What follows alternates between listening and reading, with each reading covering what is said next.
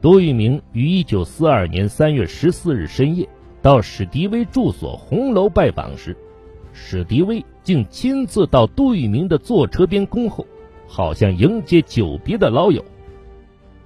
杜聿明在作战室对墙上挂的巨幅缅甸军用地图很感兴趣，史迪威立即给亚历山大写信。请英方赠送中国远征军数百幅大比例尺实用的缅甸军用地形图。对于战局，杜聿明认为，目前盟军占据优势，但日军在两周左右时间内极有可能从新加坡、马来亚方面抽出兵力增援缅甸，缅甸战场敌我力量对比将发生质的变化，并主张采用攻势作战，各个击破。包围歼敌的战术，在铜鼓地区对日军发动进攻。史迪威大为赞赏，背后评价杜聿明说：“杜聿明不错呀，他有头脑，很有见地，战术很灵活，企图很积极，有进攻精神。我们的目标完全一致，他是我值得信赖的伙伴。对打赢缅甸这一仗，他不但信心百倍，而且很有办法。”看得出来，以杜聿明为代表的中国国民党军人的战斗意志很坚强，进攻精神也很旺盛。他们是铁了心要在缅甸打败日本鬼子的，而且战术很巧妙，指挥也很适当。中国战区统帅部鉴于英军弃守仰光，将作战方针由积极进攻改为积极防御，目标。由保卫或收复仰光，改成了保卫曼德勒和缅北走廊，对铜鼓攻势作战并不热心。三月二十一日深夜，史迪威签发第一号作战命令，由杜聿明指挥第五军直属部队第二百师和暂五十五师主力在铜鼓方面作战，第六军按现行部署准备迎击由泰国来犯之敌。新二十二师第九十六师由史迪威直接指挥。杜聿明满心期待史迪威会下令发动铜鼓攻势作战，没有想到史迪威的第一号作战命令竟背弃了与他达成的共识。杜聿明怀疑史迪威受了亚历山大的蛊惑，迁就英军而不顾中国军队安危，对史迪威表现出不满。更糟糕的是，原作为诱饵的第二百师现在反被日军包围，且英军不顾大局，背弃承诺，处处拖中国国民党军后腿，进一步影响了史迪威同杜聿明的关系。三月二十日，铜鼓战役开始，一连数日，敌陆空军配合，并与炮兵、战车协同进攻，至二十六日。正面敌人以其三个连队向铜鼓西北角猛攻，第二百师第六团阵地被突破。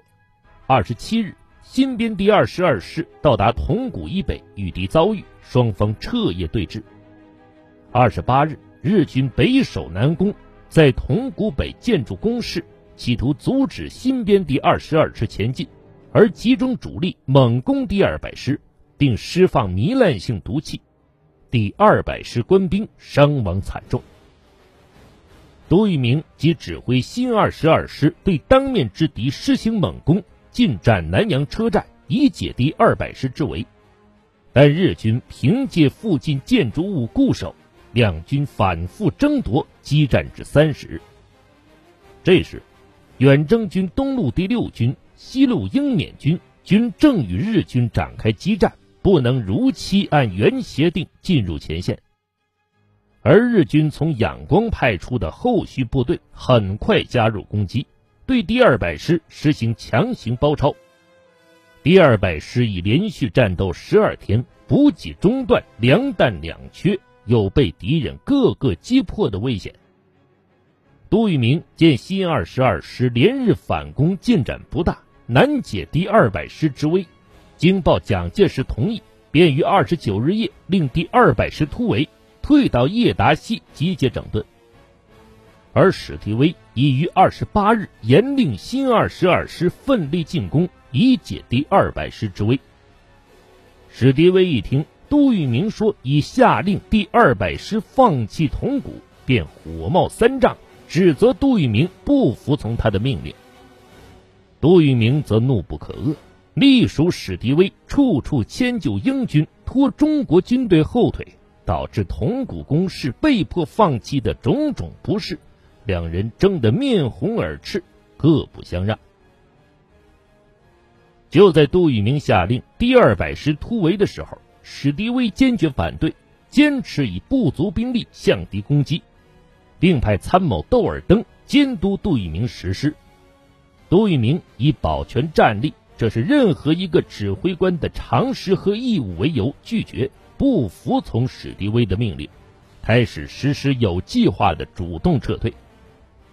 经过缜密部署。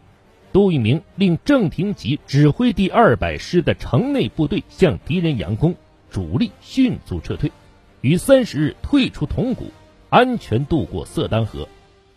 第二百师师长戴安澜事后深有感触地说：“下令冲锋原本是步兵打仗的口头禅，紧要关头仍敢于下命令撤退，才是指挥官的真功夫啊！”第二百师撤退后。杜聿明鉴于铜鼓被围的教训，制定了利用隘路预设纵深阵地，逐次抵抗优势敌人攻击的战术。这就是中国抗战史上著名的瓦斯逐次阻击战。三十日晚，杜聿明命令新二十二师在瓦斯河南北两岸构筑数个梯形阵地，两侧埋伏狙击兵，阵地正面埋设地雷。新二十二师采用这种战术，运用灵活，虚虚实实，使日军捉摸不透。远征军先攻后守，用逐次抵抗战术，与日军五个连队激战达十二次之多，迟滞达半月之久。敌军每前进一步，都要付出人员和装备极大消耗的代价，达到了以少胜多、以劣制优的目的。成为抗战史上一个经典的战例。三月三十一日，史迪威到重庆向蒋介石告杜聿明的状，指责杜聿明和廖耀湘蔑视他的权威，请求处分两人，并以辞职相威胁。蒋介石派罗卓英取代卫立煌担任中国远征军司令长官，受史迪威指挥，并将杜聿明测定的。平满纳会战计划要旨交给史迪威。史迪威仔细看了平满纳会战指挥要旨后，再次感到杜聿明的战略构想又同自己不谋而合，对杜聿明的愤懑也随之消失。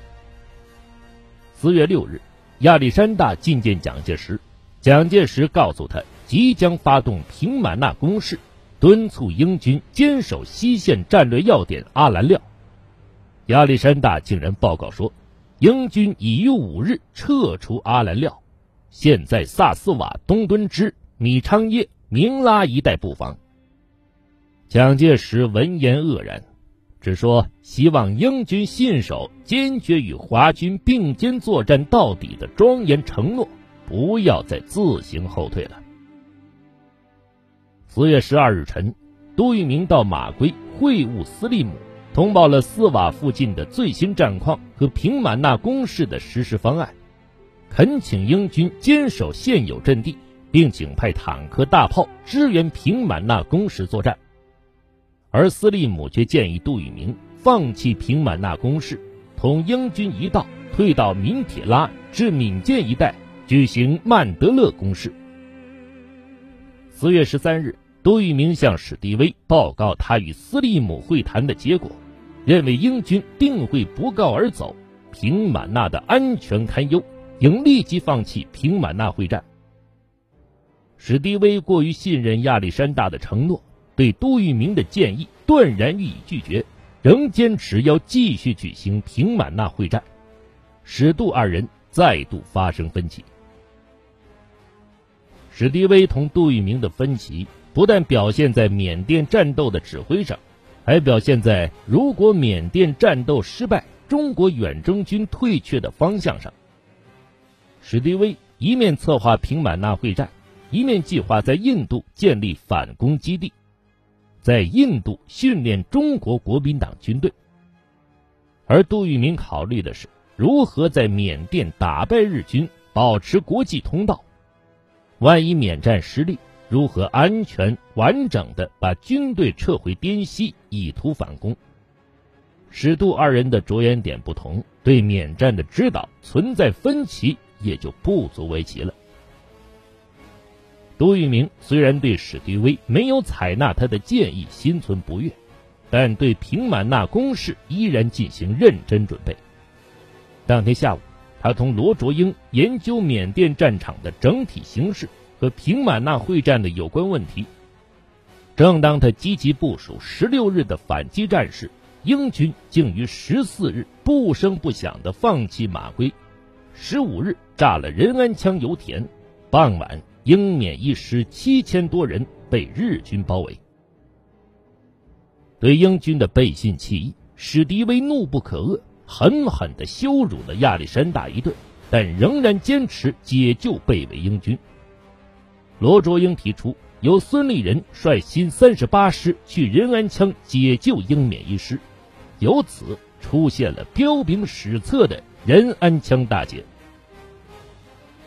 四月十六日，史迪威、罗卓英二人研究放弃平满纳会战后的举措。罗卓英本来支持杜聿明的建议，但史迪威支持亚历山大的意见，将第五军移到明铁拉附近，会和英军举行曼德勒会战。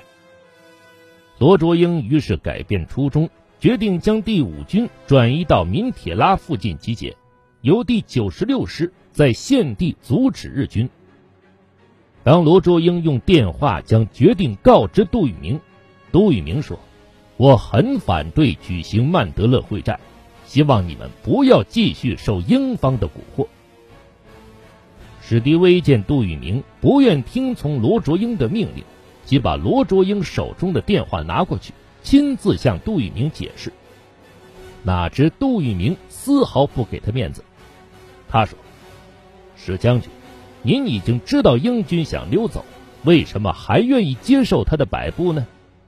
您明知道日军企图将我军包围在曼德勒附近，逼我与之决战，为什么还要把第五军部署在明铁拉一带？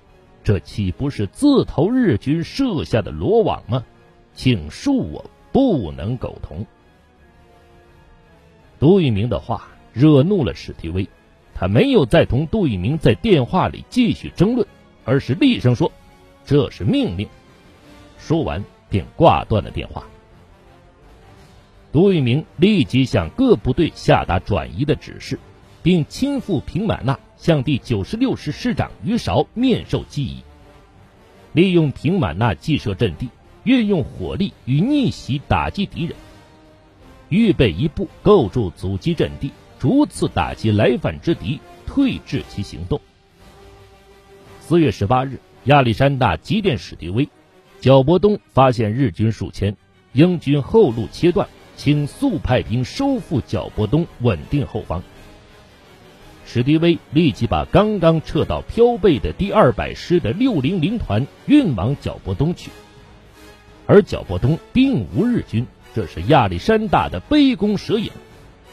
杜聿明见第二百师第六零零团已被派赴皎伯东，突然做无谓的奔波，心里对史罗二人非常恼火，便去找二人理论。因为罗卓英不在，他直接同史迪威面谈。他质问史迪威：东路的战局正在急剧恶化。急待第五军速到东支河绑布防，您至今未发一兵，反而把二百师派到并无敌情的皎伯东去了，这是为什么呢？史迪威说：“在战场上，枪声就是命令。亚历山大急电告知皎伯东有日军数千，我能不立即派二百师去打吗？难道中国军队只吃饭不打仗吗？”在我没有得到确切情报前，必须继续向皎伯东派兵，这是命令。杜聿明马上反唇相讥：“我们吃的是中国饭，中国是主权国家，是英美的盟国。中国国民党军队是英美军队的盟军，不是哪个国家的雇佣兵，不能接受任何人的无理摆布。他随即对身边的戴安澜命令道：“现立即从皎波东召回部队，从速准备车运东支。没有我的命令，不得擅派一兵一卒。”四月十三日，英军要求中国军队接替英缅军西路防区，企图混战撤走。史提威、罗卓英重新部署作战方案，准备在曼德勒进行会战，命令第五军。第六十六军分布在长达三百公里的平曼公路上。杜聿明认为，这样分散兵力会被敌人个个击破，一再申述唐吉的重要性。但是没有得到史迪威、罗卓英的采纳，杜聿明只得从命，放弃了唐吉。